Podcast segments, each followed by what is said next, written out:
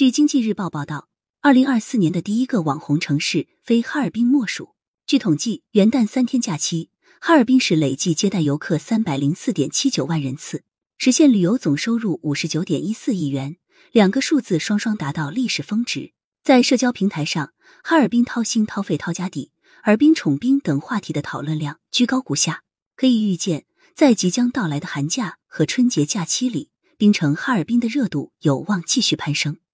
为了擦亮冰雪旅游的金字招牌，雪季来临之初，黑龙江省就启动了冬季旅游百日行动，推出十大主题路线、百场美食盛宴、千台文旅盛事和万种龙江好物作为主要目的地。哈尔滨早早进入预热状态，除了利用互联网引流打造冰雪大世界等传统王牌项目，更是千方百计回应市场变化和游客需求，扩大冰雪旅游优质产品供给。人造月亮、飞马踏冰、逃学企鹅，这些精心策划的新场景、新玩法，把东北地区优质冰雪资源的独特魅力展现的淋漓尽致，为游客制造了一波又一波惊喜，也带动了冰雪经济提质增效。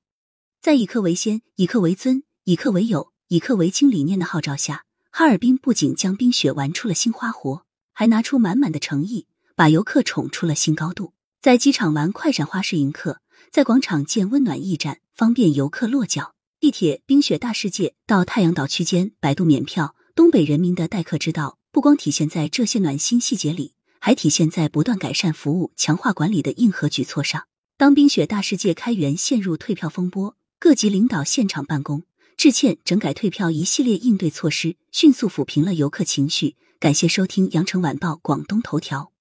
前有淄博，现有哈尔滨，走红没有一成不变的密码，却有值得总结的经验。比如，如何运用新媒体获取关注，利用新技术分析需求，如何因势利导出政策搞服务，靠诚意获客，用温度留人。走红可以为城市发展带来新机遇，但与之相伴的还有新挑战。城市爆火后。能否承载剧增的到访客流，接住高涨的旅游热情，对城市方方面面的管理和服务水平都是一场大考。这需要公安、消防、交通应急、发改市场、宣传、网信等部门通力协作，持之以恒，加大市场监管力度，放在显微镜下研究解决改进问题。也需要企业和市民自发行动，加强创新，不断解锁新产品、新玩法，创造新场景、新体验，共同营造放心、舒心、安心的消费环境。为游客提供更具获得感的旅行体验。喜马拉雅语音合成技术，让您听见更多好声音。